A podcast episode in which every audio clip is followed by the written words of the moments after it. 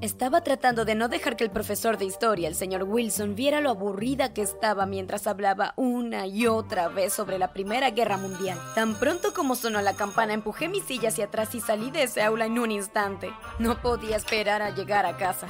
En el momento en el que entré por la puerta de mi casa, le grité a mi mamá, Mamá, estoy en casa, ayúdame a salir de esta cosa. Mi mamá se acercó desde la cocina, donde había estado preparando la cena. Ok, ok, espera. Me di la vuelta y mi mamá abrió la cremallera por la parte de atrás de mi traje. Salí revelando mi verdadera estatura. En realidad solo mido 1.21 metros.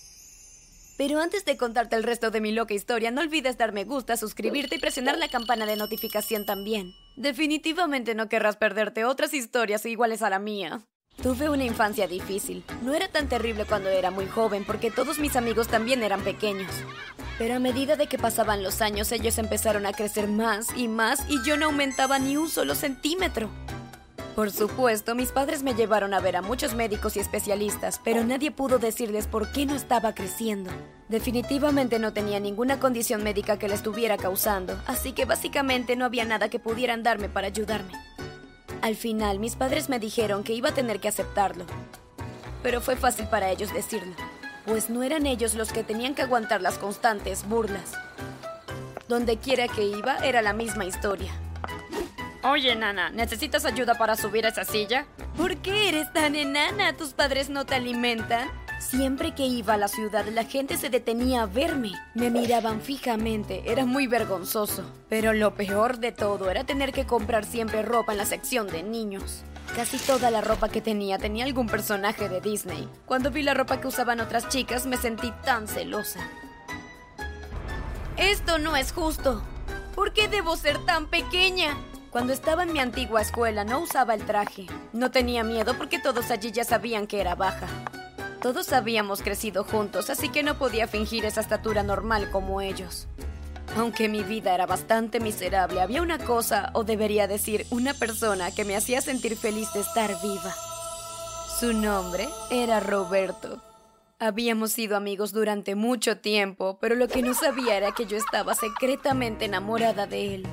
Lo supe desde el primer momento en que lo vi. Pasábamos los fines de semana juntos en el parque.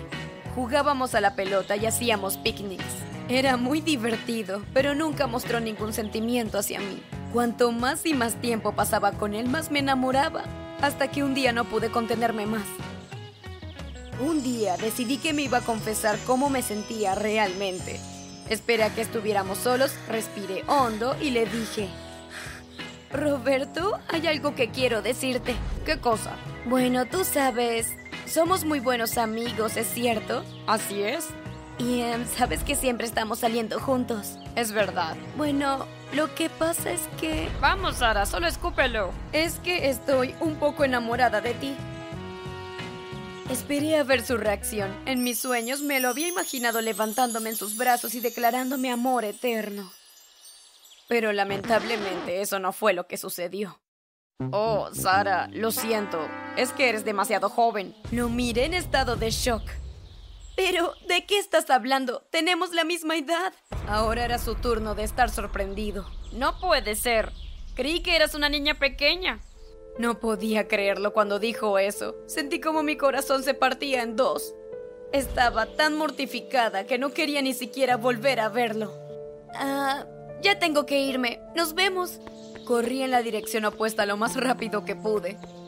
Cuando llegué a casa fui directamente a mi habitación y me acosté en mi cama a llorar. Las lágrimas corrían por mi rostro. Esto es todo, no voy a volver a esa escuela. Finalmente logré persuadir a mis padres para cambiar de distrito. Solo necesito un nuevo comienzo, quiero ir a algún lugar donde nadie me conozca, un lugar donde pueda empezar otra vez. Pero aunque cambies de escuela, Sara, tendrás la misma altura siempre. No, tengo una idea. ¿Qué idea? He estado investigando un poco en internet y mira lo que he encontrado. Le mostré a mi mamá el sitio web que podría salvarme la vida. Aquí te muestra cómo hacer un tipo de traje especial, algo así como un robot. Puedo usarlo todos los días cuando vaya a la escuela y la gente pensará que tengo una estatura normal como ellos. No lo sé, Sara. ¿Estás segura de que eso es lo que quieres? Definitivamente. Por favor, di que me ayudarás. Por supuesto, hija, si es eso lo que quieres. Gracias, mamá. Mis padres me ayudaron a hacer el traje. Estaba muy nerviosa cuando llegó el momento de probármelo. Pero tan pronto como entré en él me sentí feliz al instante. Me miré al espejo. Es increíble, ahora todos me van a tratar como una persona normal. Ya no van a concentrarse nada más en mi altura. Mi primer día en mi nueva escuela fue fantástico. Puede que suene extraño, pero caminar por el pasillo y que nadie me notara era lo mejor. Era como si ni siquiera existiera. Nunca antes había tenido ese sentimiento. Por lo general, donde quiera que fuera, la gente me señalaba y susurraba sobre mí. Pero ahora no había nada en mi apariencia de lo que pudieran murmurar. Me aclimaté muy rápido y pronto hice nuevos amigos. Todo era mucho más fácil ahora que me veía exactamente igual que los demás. Pero luego algo salió muy mal. La primera vez que vi a Martín fue en el comedor de la escuela. Estaba sentado con sus amigos y se reían y bromeaban.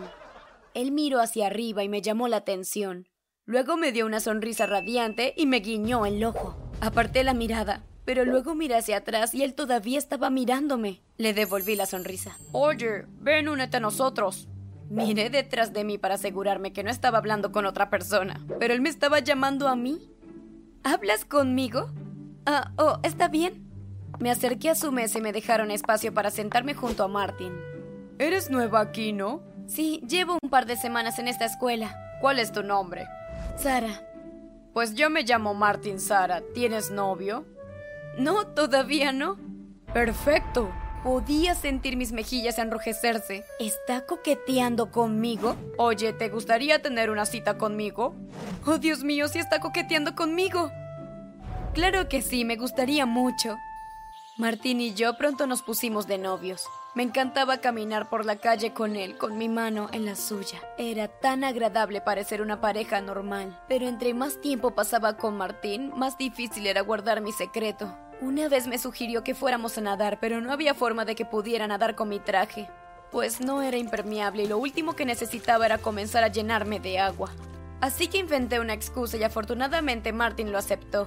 Pero en otra ocasión casi me pilló. Era sábado en la mañana y Martín me había dicho que iba a jugar fútbol con unos amigos.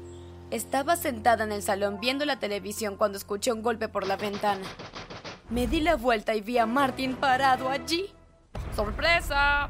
Mi corazón comenzó a latir alocadamente. Por suerte estaba en el sofá, así que no pudo ver lo petiza que realmente era. Pero si me ponía de pie, estaba segura de que vería la verdad.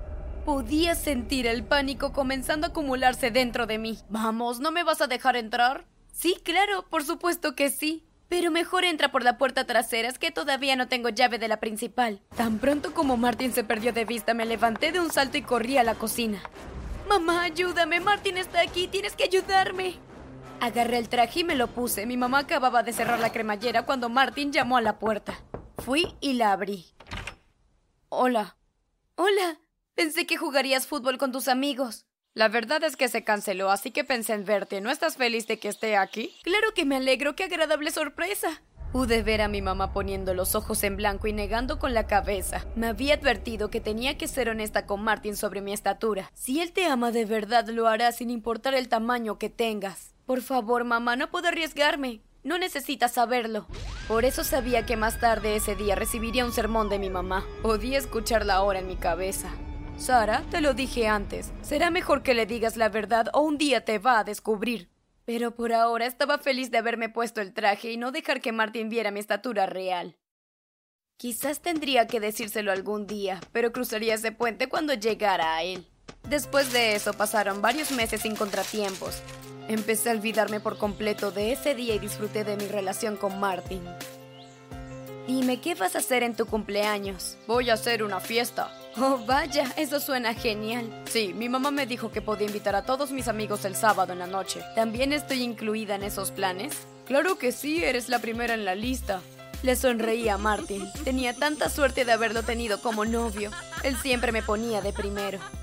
Llegó la noche del sábado y me puse el mejor vestido que tenía encima de mi traje. Cuando llegué a la casa de Martin ya había bastantes personas allí. Llamé a la puerta y unos segundos después Martin la abrió. Vaya Sara, estás absolutamente impresionante. Gracias, feliz cumpleaños. Entré en la sala. La fiesta ya estaba en su apogeo. La música estaba alta y parecía que todos estaban divirtiendo mucho. Puedes esperar aquí, te voy a traer un trago. Ok. Sara, ven a bailar.